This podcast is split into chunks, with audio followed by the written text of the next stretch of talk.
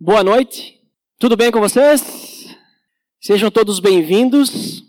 Eu vou começar com uma pergunta hoje, que é a seguinte: Você considera que dá o melhor para Deus? Você considera, analisando a sua vida, analisando o seu relacionamento com Deus, você considera que você dá o que é o melhor, mais o melhor que você pode dar para Deus, a sua vida? E diante dessa pergunta, que daí você deve estar pensando na resposta, né? Diante da sua resposta, como que você reage diante das pessoas que você considera, né? Não estou dizendo que alguém é melhor que o outro, mas que você considera que são mais fiéis e que se dedicam mais a Deus. Ou seja, se você se considera, ah, eu tento fazer o meu melhor, mas não é muito, mas tem o outro que eu vejo que, na minha opinião, ele faz muito mais do que eu. Né? E como que você reage diante disso? De uma pessoa, vamos dizer assim, tendo um relacionamento melhor com Deus do que aquele que você considera ter com Deus. Antes da gente ler o texto de hoje, eu gostaria de convidar vocês a orar para que Deus possa nos instruir, possa nos dar sabedoria na nossa conversa hoje. Vamos orar então? Senhor Deus, em nome do teu filho Jesus, te agradecemos por essa noite em que podemos nos reunir como igreja, podemos louvar o teu nome, podemos te adorar como um corpo unido, Pai. E que o Senhor, através do teu Espírito Santo, nos dê sabedoria, nos dê direção, que possamos entender a tua mensagem hoje para cada um de nós, Pai. Em nome de Jesus. Amém. Abra sua Bíblia então, Gênesis capítulo 4. Nós vamos ler do versículo 1 até o 8. Gênesis capítulo 4, versículo 1 ao 8. Diz o seguinte: Adão teve relações com Eva, sua mulher, e ela engravidou e deu à luz Caim. Disse ela: Com auxílio do Senhor tive um filho homem. Voltou a dar à luz, desta vez a Abel, irmão dele. Abel tornou-se pastor de ovelhas e Caim agricultor. Passado algum tempo, Caim trouxe do fruto da terra uma oferta ao Senhor. Abel, por sua vez, trouxe as partes gordas das primeiras crias do seu rebanho. O Senhor aceitou com agrado Abel e sua oferta, mas não aceitou Caim e sua oferta. Por isso Caim se enfureceu e o seu rosto se transtornou. O Senhor disse a Caim: Por que você está furioso? Por que se transtornou o seu rosto? Se você fizer o bem, não será aceito? Mas se não o fizer, saiba que o pecado o ameaça à porta. Ele deseja conquistá-lo, mas você deve dominá-lo. Disse, porém, Caim a seu irmão Abel: Vamos para o campo. Quando estavam lá, Caim atacou seu irmão Abel e o matou. Creio que muitos já conhecem essa história. É uma história conhecida da Bíblia. É uma história conhecida, inclusive, por aqueles que não são cristãos. Né? O primeiro homicídio da história, né? primeiro homicídio uh, que aconteceu. E aqui nós temos então o casal Adão e Eva, que eles tiveram um primeiro filho, o primeiro filho da face da terra, é a primeira criança, porque Adão não teve infância, né? Não sei se você sabia, mas Adão foi criado e ele não teve infância, ele já foi criado adulto. Então foi a primeira criança da terra, Caim. E depois teve outro filho chamado Abel. E Abel ele era um pastor de ovelhas e Caim era um agricultor. Então, a gente já começa a perceber aqui a consequência do pecado de Adão e Eva. Como é que a gente percebe? Vocês lembram? Se a gente voltar aqui no capítulo anterior, a partir do versículo 17, devido ao pecado, né, por causa do pecado que eles cometeram, um, o homem e a mulher eles foram expulsos da presença de Deus e eles deveriam então suar para conseguir o seu sustento. Né? Quando eles estavam no Éden, tudo era de graça. Eles chegavam e pegavam as coisas, se alimentavam e assim sobreviviam. Eles foram expulsos da presença de Deus e aí Deus disse: Olha, a consequência agora é que vocês vão ter que obter da terra com trabalho o sustento de vocês. E aqui nós vemos então que os filhos de Adão e Eva, que nada tinham a ver com isso, estão sofrendo a consequência dos seus pais, né? Então a gente já percebe aqui já no início que uh, o pecado ele entrou na humanidade e ele não sai da humanidade através das gerações. O pecado, ele só vai ser pago através de Jesus Cristo quando ele morrer na cruz. Que é bem depois daquilo que nós estamos lendo aqui uh, nesse trecho da Bíblia. Então nós vemos aqui que eles tinham que trabalhar para garantir o seu sustento. Abel, pastor de ovelhas, Caim, um agricultor. E no versículo 3 até o 5, eu vou ler em outra versão, nós lemos na NVI, que diz que Caim trouxe do fruto da terra uma oferta ao Senhor. Mas eu vou ler na NVT, né, a nova é, versão transformadora, que diz o seguinte, versículo 3: No tempo da colheita, Caim apresentou parte de sua produção como oferta ao Senhor. Abel, por sua vez, ofertou as melhores porções dos cordeiros dentre as primeiras crias de seu rebanho. O Senhor aceitou Abel e sua oferta, mas não aceitou Caim e sua oferta. Caim se enfureceu e ficou transtornado. Por que eu quis ler em outra versão? Porque provavelmente eles foram instruídos por seus pais a dar ofertas de gratidão a Deus. Porque senão, por que, por que eles iam fazer isso?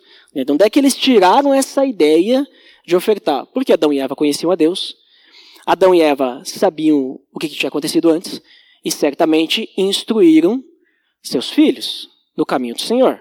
E Abel, ele deu a melhor parte. Né? A gente vê ali que Abel trouxe as partes gordas das primeiras crias do seu rebanho. Né? Ele trouxe a melhor parte, trouxe, ofertou as melhores porções dos cordeiros dentre as primeiras crias dos seus rebanhos, do seu rebanho. Então a gente percebe que ele trouxe essas partes gordas, que se a gente entender uh, de quem escreveu isso, né, quem escreveu esse texto naquela cultura as partes gordas era a melhor parte do animal e às vezes até hoje é a melhor parte, né? Tu vai pegar uma parte, uma carne sem gordura nenhuma, ela tem a tendência de ser dura, dependendo, principalmente se for uma parte, um músculo, alguma coisa assim. Agora a parte que tem gordura, normalmente é mais saborosa, mais macia, né? Então, é mais valiosa essa parte, né? A parte gorda.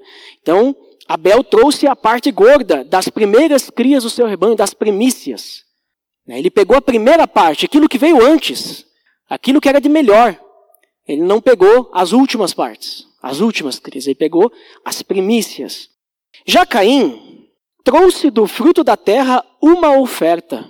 Né? E na NVT ele diz que Caim apresentou parte de sua produção né?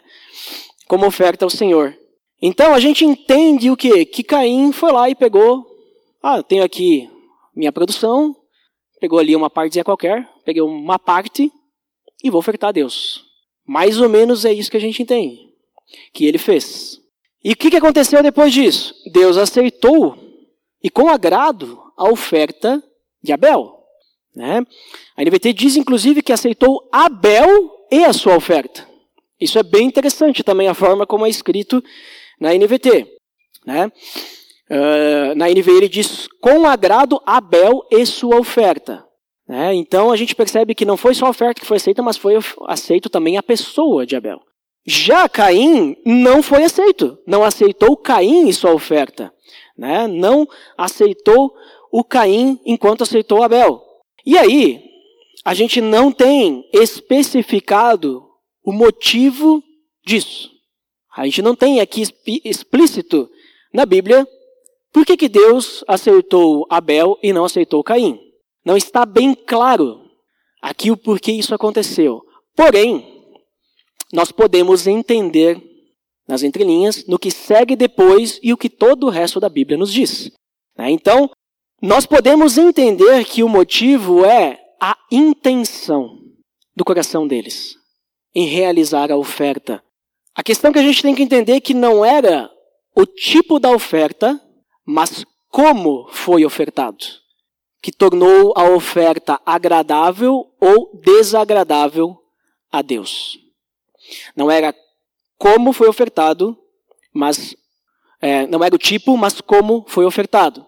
Porque às vezes a gente tem, tem a tendência de pensar, bom, uh, Abel, né, ele foi ali e ofertou as partes gordas de animais. E a gente começa a pensar, ah, mas depois quando vem a lei, porque aqui não tem lei, né? Depois quando vem a lei, a lei diz que a oferta para o pecado tinha que ser um animal. Mas em momento algum é falado que é uma oferta para pecado. Então a gente já não pode levar em consideração que isso aqui é uma oferta para pecado. Não diz que tipo de oferta que é. Eles estão dando uma oferta. Né? Estão dando uma oferta. E aí, considerando isso, existiam diversos tipos de oferta na lei. Ofertas de cereais também tinham. Mas a gente tem que lembrar que aqui não existe lei. Então Deus não está interessado se é ovelha, se é trigo, se é laranja, se é, sei lá, cordeiro, o que, que foi. Deus está interessado em como eles estão realizando essa oferta. Então a gente percebe que Abel ele pegou o que tinha de melhor. A intenção de Abel era ser fiel a Deus, obediente a Deus e dar o que ele tinha de melhor. Caim, por sua vez, né, inclusive uh, tem essa diferença, né? Que primeiro fala de Caim, depois Abel, por sua vez, ou seja, é o oposto. Então Caim, por sua vez, ele ofertou de qualquer jeito. Né? Ele foi lá e pegou uma parte lá, nem olhou se tinha bicho, nem olhou se estava bom, se estava ruim. Né? Isso não está escrito, mas a gente leva a entender isso, porque é o oposto de Abel. E se Abel foi tão bom assim, então Caim deve ter sido bem ruim comparado com Abel. Então a questão é que Caim não selecionou o melhor. E a gente olha lá em Hebreus, abra sua Bíblia em Hebreus. Hebreus capítulo 11, o que, que nós temos em Hebreus capítulo 11? O que, que nós temos lá? A galeria dos heróis da fé, né? Eu acho que eu ouvi alguém falando, mas. Mas Hebreus 11, versículo 4 diz: Pela fé, Abel ofereceu a Deus um sacrifício superior ao de Caim. Pela fé, ele foi reconhecido como justo quando Deus aprovou as suas ofertas. Embora esteja morto, por meio da fé, ainda fala. Pela fé, que ele tinha em Deus, ele foi reconhecido justo por meio de sua oferta, porque ele era fiel a Deus. Ele ofertou o que tinha de melhor e Deus o reconheceu como justo. O sacrifício dele, a oferta dele, foi superior à de Caim. E aí agora eu pergunto para vocês. Eu comecei com uma pergunta, com duas perguntas, na realidade, agora eu vou fazer várias perguntas. O que, que vocês oferecem a Deus?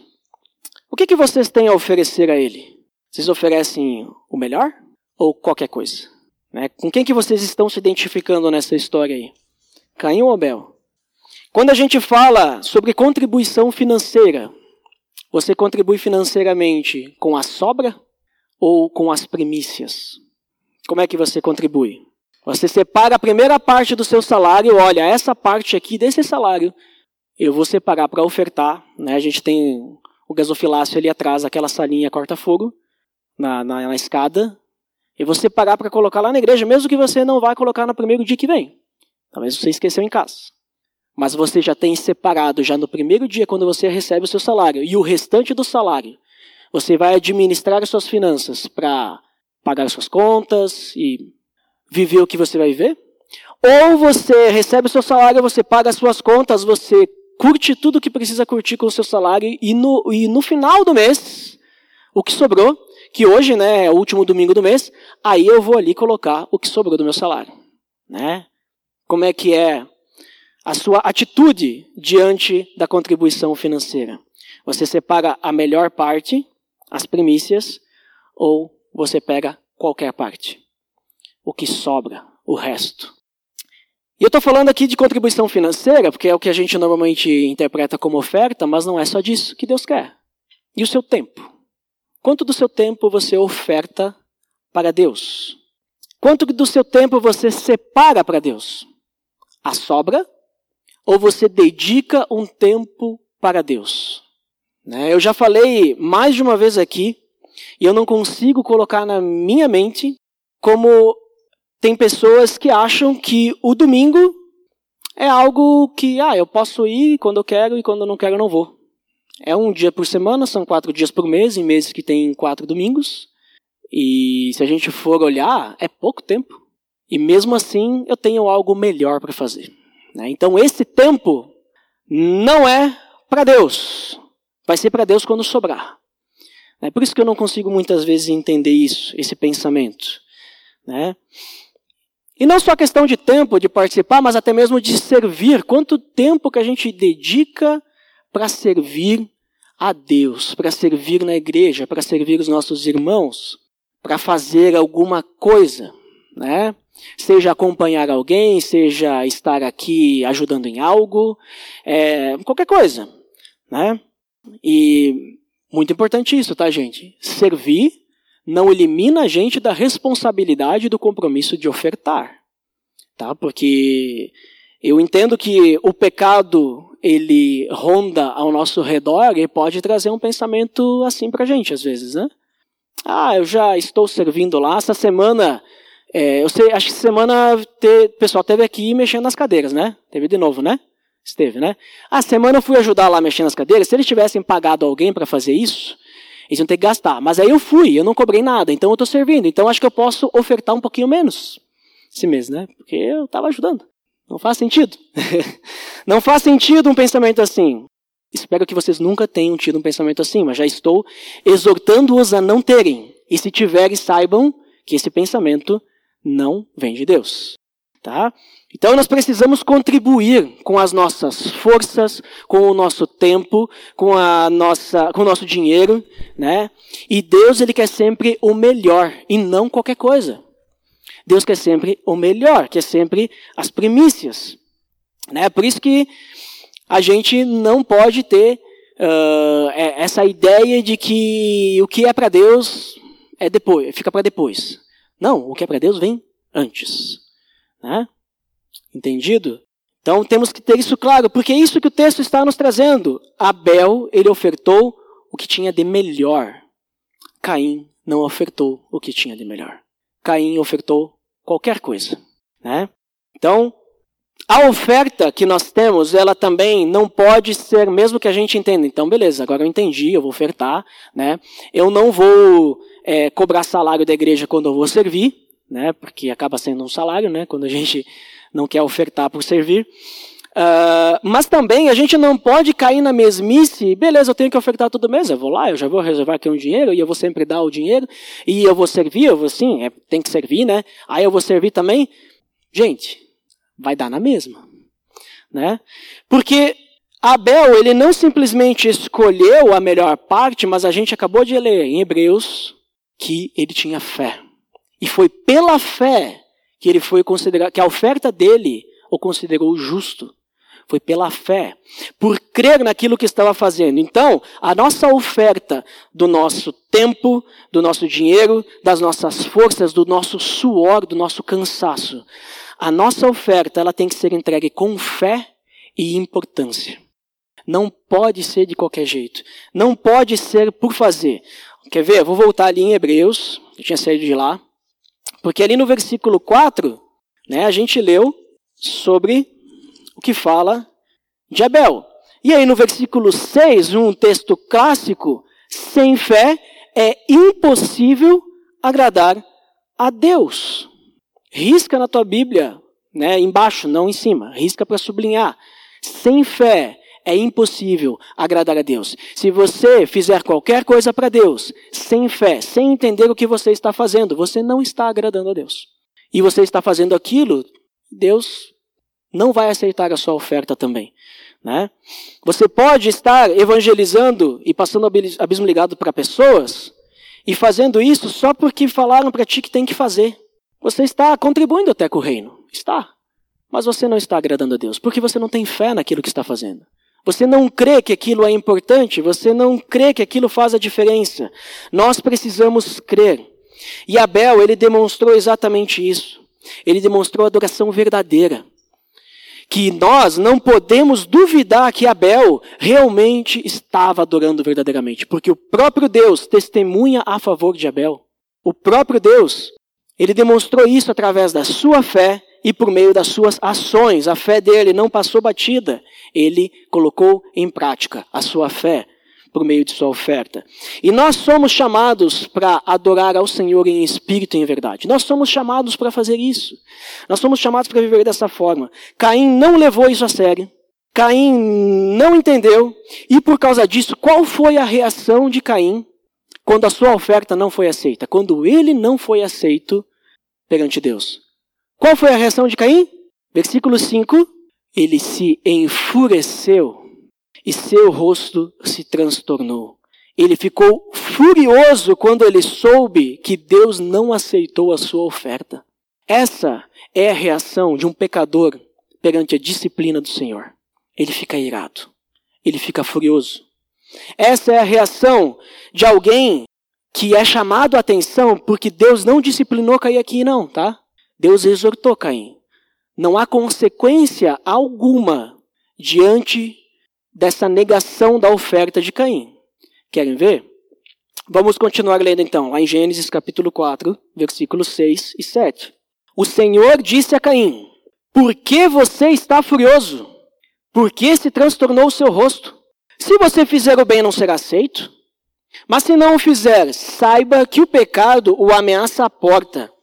Ele deseja conquistá-lo, mas você deve dominá-lo. Deus percebeu a reação de Caim. Deus viu que Caim ficou furioso, que ficou transtornado. Deus conhece os nossos corações, né? Ele sabe o que se passa dentro de cada um de nós. E sabe o que, que Deus faz diante desse, desse momento? Né? Deus não acertou a oferta de Caim e, ok, foi a resposta. Não, tua oferta eu não quero porque essa oferta não é com fé, não é, é, com importância. Você não está interessado em me ofertar, mas você está interessado em apenas cumprir uma religiosidade. E aí, então, Caim fica furioso. E Deus olha e ele cuida dos seus. Qual foi a reação de Deus diante da fúria de Caim? Deus dá uma chance para Caim. Deus é misericordioso e amoroso e ele dá uma chance. Ele pergunta para Caim, ele dá a chance de Caim se defender. A gente não sabe se Caim respondeu a Deus, mas porque não está escrito. Pode ser que tenha, ou não. Mas o que importa aqui é que Deus fala assim: se você fizer o bem, não será aceito. Deus ele está conduzindo Caim no ensino, está exortando Caim: Caim, eu sei, não precisa nem me responder. Eu sei porque tu está furioso. Mas me responde, se tu fizer a coisa certa, se tu separar o que é melhor que tu tem para mim, se tu entender realmente por que tu está fazendo isso, tu acha que tu não vai ser aceito? Tu acha que a tua oferta não vai ser aceita? Deus dá a chance de Caim consertar o erro. Ele dá a chance de Caim poder fazer de novo, ele dá uma nova oportunidade para Caim. Se você fizer o bem, você não vai ser aceito. Se você fizer do jeito certo, se você crer em mim e entender o porquê você está fazendo isso, tu acha que eu não vou aceitar a tua oferta? Eu não aceitei porque é de qualquer jeito, Caim. E o meu e o relacionamento comigo não pode ser de qualquer jeito. E aí Deus também advirte uh, Caim do perigo da ira dele, né? Mas se você não fizer o bem, se você não fizer a coisa certa, toma cuidado, Caim. Saiba que o pecado o ameaça à porta. Ele deseja conquistá-lo, mas você deve dominá-lo. Se tu continuar assim, Caim, se tu continuar nesse caminho, o pecado está batendo aí. E o pecado, ele nasce na nossa mente. Aqui Caim começou toda a fúria dele aqui na cabeça dele começou a martelar e começaram minhas ideias. Por que, que Deus não aceitou minha oferta? E olha lá o meu irmão. Meu irmão Abel, ele aceitou. Por que, que Abel? O que, que Abel é melhor que eu? O que, que Abel tem melhor que eu? Né? Quando a gente está irado e o pecado já está nos dominando, a gente nem dá bola para quando as pessoas nos falam do, da coisa, da verdade, da palavra de Deus. A gente acha que o que a pessoa está fazendo é nos criticar e, e nos atrapalhar porque a gente acha que nós estamos certos. Aí alguém vem nos dizer: o caminho para Deus é esse. Não porque o fulano de tal, né? A gente olha para outro. Não é isso? E o pecado ele nasce na nossa mente e, e Caim já estava né, desenvolvendo na cabeça dele. E de fato, Tiago, capítulo 1, versículo 14 e 15, ele fala sobre isso. Que o pecado ele nasce na nossa mente, nós somos tentados pela nossa própria cobiça. Nós somos tentados e essa cobiça nos arrasta, ela nos seduz. Ele até usa o, termo que então ela engravida e dá à luz o pecado. E o pecado leva à morte. O pecado ele é quando ele for consumado, né? Quando ele se torna real, ele leva a morte. E no caso de Caim, ele foi guiado pela inveja do seu irmão. Ele começou a desenvolver a inveja. Não, mas olha só. Eu não vou olhar para mim. Eu não vou olhar para mim pelo fato de que eu estou errado. Eu vou olhar para o meu irmão, porque ele fez o certo. Então, eu estou errado? Deus está dizendo que eu estou errado. Eu não acho que eu estou errado, não. Mas, meu irmão está se achando aí, né? Tipo, só porque ele fez a coisinha certa, não sei o que, ele é o melhor da turma. Ele está se achando. Não, tem alguma coisa errada. E aí, Deus rejeita a oferta de Caim, só que em vez de atacar Deus, em, vez de descontar em Deus, Caim desconta em quem? Desconta em Abel. Porque Deus, vamos dizer assim, Caim ataca Deus como? Né? Agora Abel, Abel, Caim podia fazer mal. Abel podia sofrer nas mãos de Caim. E é exatamente isso que ele faz. E Tiago 3,16, abra sua Bíblia. Tiago 3,16. Esse versículo, se anote também. É importante a gente guardar esse versículo. Esse versículo é muito importante. Tiago 3,16 diz assim: Pois onde há inveja e ambição egoísta, aí há confusão e toda espécie de males. Onde há inveja e ambição egoísta, aí há confusão e toda a espécie de males. Deus alertou Caim, mas ele se deixou levar pela inveja. E ele fez o que? Ele concebeu o pecado. Porque onde há inveja e ambição egoísta, aí há confusão e toda espécie de males. E é exatamente isso que aconteceu no versículo 8 de Gênesis, capítulo 4. Disse, porém, Caim a seu irmão Abel: Vamos para o campo. E quando estavam lá, Caim atacou seu irmão Abel e o matou. Caim, ele colocou em prática da pior forma possível, ele tornou real a sua ira da pior forma possível. Ele cometeu o primeiro homicídio da história, o primeiro assassinato. E olha só que interessante, vocês percebem como que a desobediência de Adão e Eva, qual que foi a desobediência de Adão e Eva? O que, que Adão e Eva fizeram de errado antes de Caim e Abel? Comeram um fruto, fruto proibido, né? Comeram de fruto, foram lá, pegaram, eles só comeram de um fruto. A gente pensa, o que, que tem de errado comendo um fruto, né? Ali para Deus tinha muito, porque Deus disse que não era para comer. Mas a gente olha, bah, que mal faz para os outros comerem um fruto, né? Esse fruto que foi comido fez muito mal. Nós estamos sofrendo as consequências desse fruto que foi comido até hoje.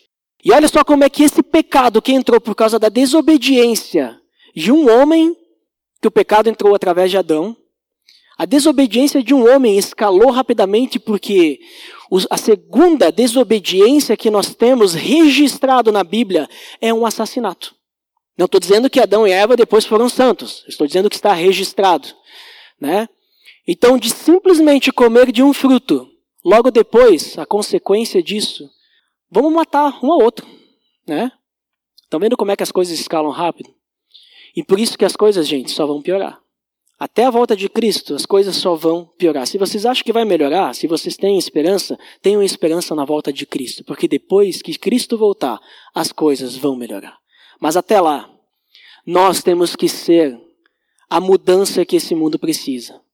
Mas tenho certeza que o pecado continue. Mas nós precisamos fazer a nossa parte para colocar um pingo de esperança para esse mundo, para as pessoas que carecem do amor do Pai.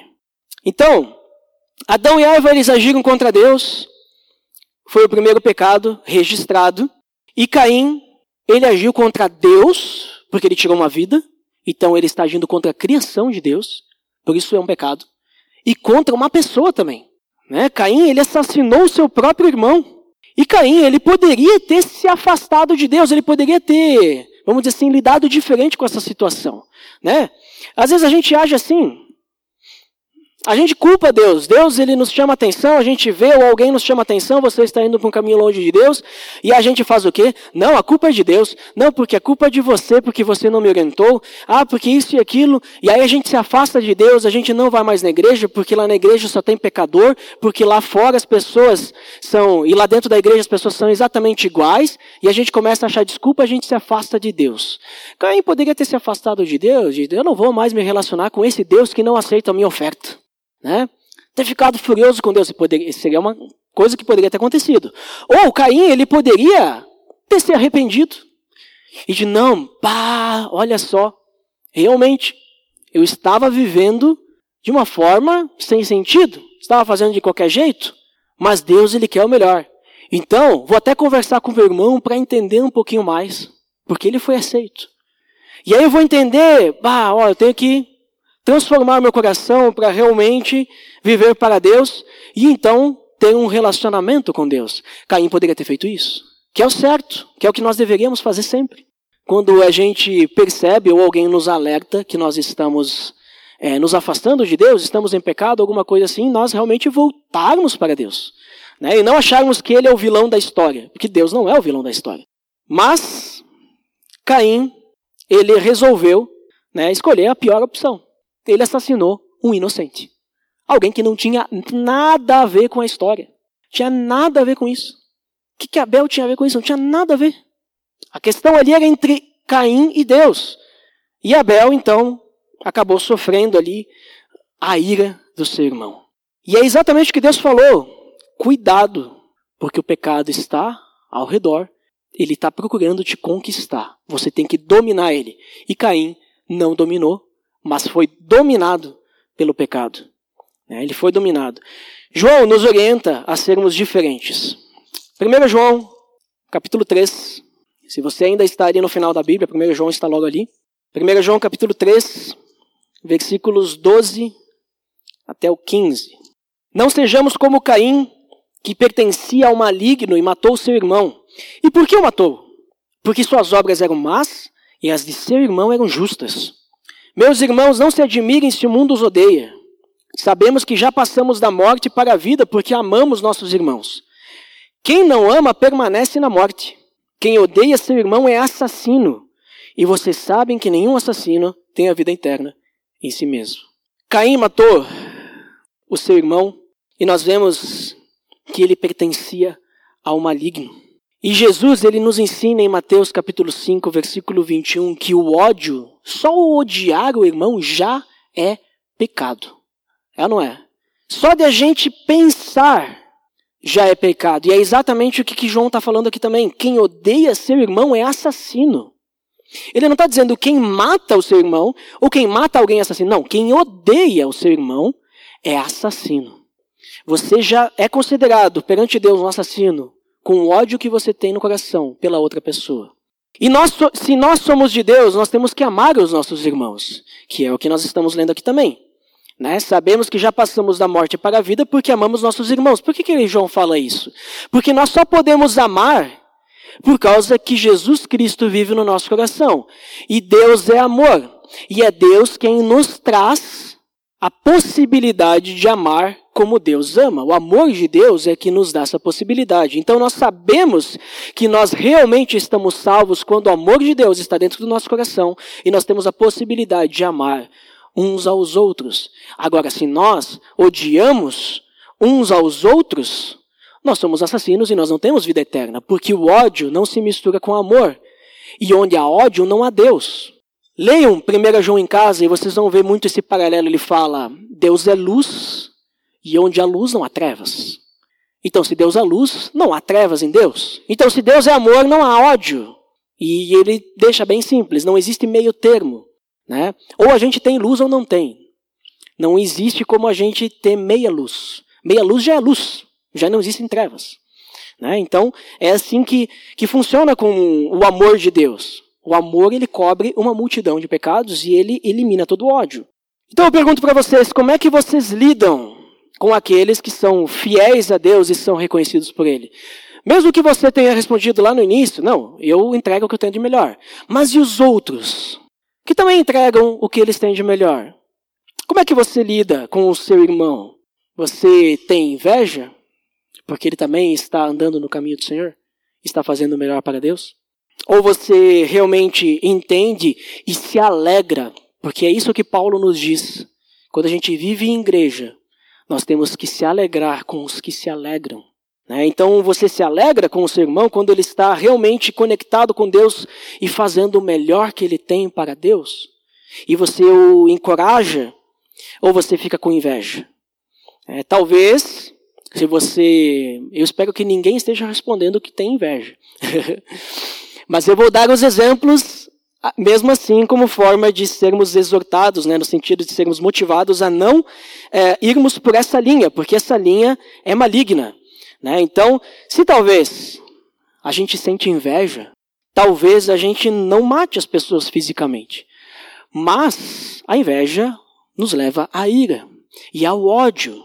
E talvez o ódio ele nos domine. E talvez a gente acabe matando as pessoas em pensamento.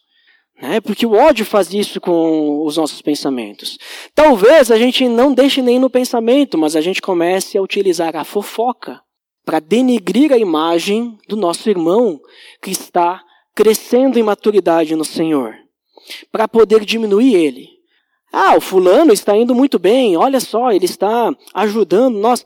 É, mas lá na empresa dele, lá não é bem assim, né? O jeito que ele trata os funcionários dele, né? Bato vê, né, o, o ciclano, ele tem é, dedicado tempo para discipular várias pessoas. É, mas em casa com a esposa dele, né, tu nem sabe. Né? Ele não é tudo isso não que parece, só fora de casa. Tu tem que ver o que é em casa. Ele não é tudo isso que parece. Será que a gente age assim?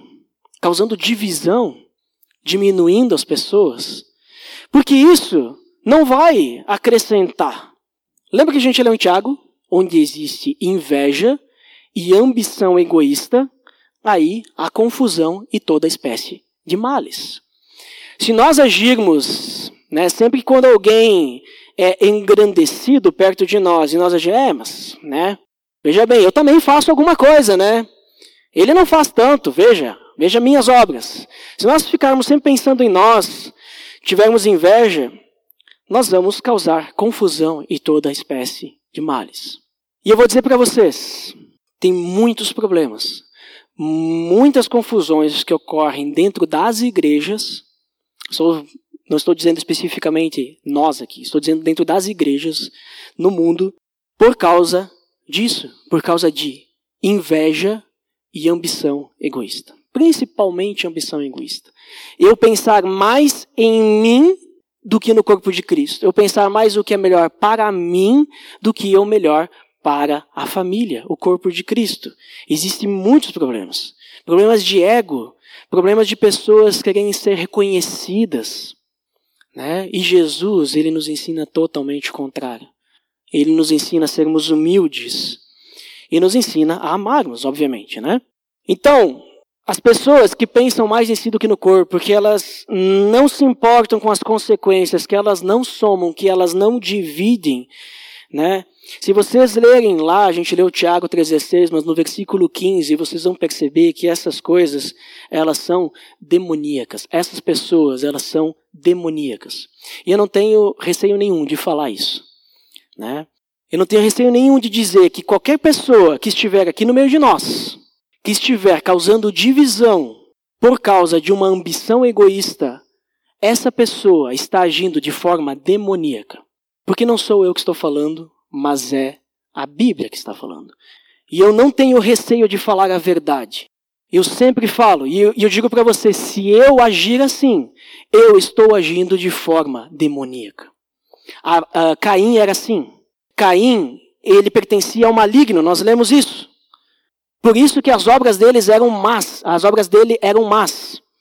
Ele pertencia ao maligno. A inveja que ele tinha no coração foi motivada pelo pecado, e o pecado não é de Deus, é demoníaco. Essa sabedoria não vem de Deus, essa sabedoria vem do maligno, do inimigo de Deus. E assim como ele pertencia ao maligno, o pecado, até hoje, isso aqui nós, nós lemos em Gênesis capítulo 4, no início de tudo, né? no início da criação. Nós estamos aqui, eu não, nem sei ao certo quantos anos se passaram. Né? Depende da forma como a gente interpreta, interpreta Gênesis. Nós vamos dizer que nós estamos aqui, vamos arredondar, seis mil anos depois disso daqui. Pode ser mais, pode ser menos, não é exato?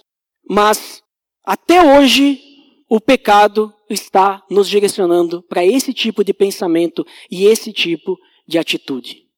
E nós não podemos deixar nos deixar levar por isso. Nós temos que seguir o conselho de Deus, que, que Deus deu para Caim. O conselho serve para nós. O pecado está à espreita, ele está próximo de vocês e ele quer te dominar. Você tem que ser mais forte. Você tem que dominar esse pecado. Deixe o Espírito Santo. Hoje nós temos o Espírito Santo. Gente, hoje é mais fácil. Às vezes a gente acha que é mais difícil. Hoje é mais fácil, tá? Nós temos o Espírito Santo dentro de nós. Nós temos essa possibilidade, nós temos toda a palavra para nos instruir. Então nós não podemos deixar que o pecado nos domine. Ninguém aqui é melhor que ninguém, tá? Ninguém é melhor, ninguém dá uma oferta melhor que ninguém, seja dinheiro, tempo, tudo que eu comentei antes. E nós precisamos é dar o melhor de cada um de nós. E não achar que o outro está fazendo melhor para se achar, coisa assim. Não, ninguém é melhor. Deus ele vai olhar para o coração de cada um de nós. Cada limitação que cada um de nós tivermos, Deus vai entender o nosso coração, aquilo que nós queremos entregar a Ele, qual que é a nossa oferta. Então, nós temos que dar o nosso melhor para Deus em todas as áreas, em todas as áreas.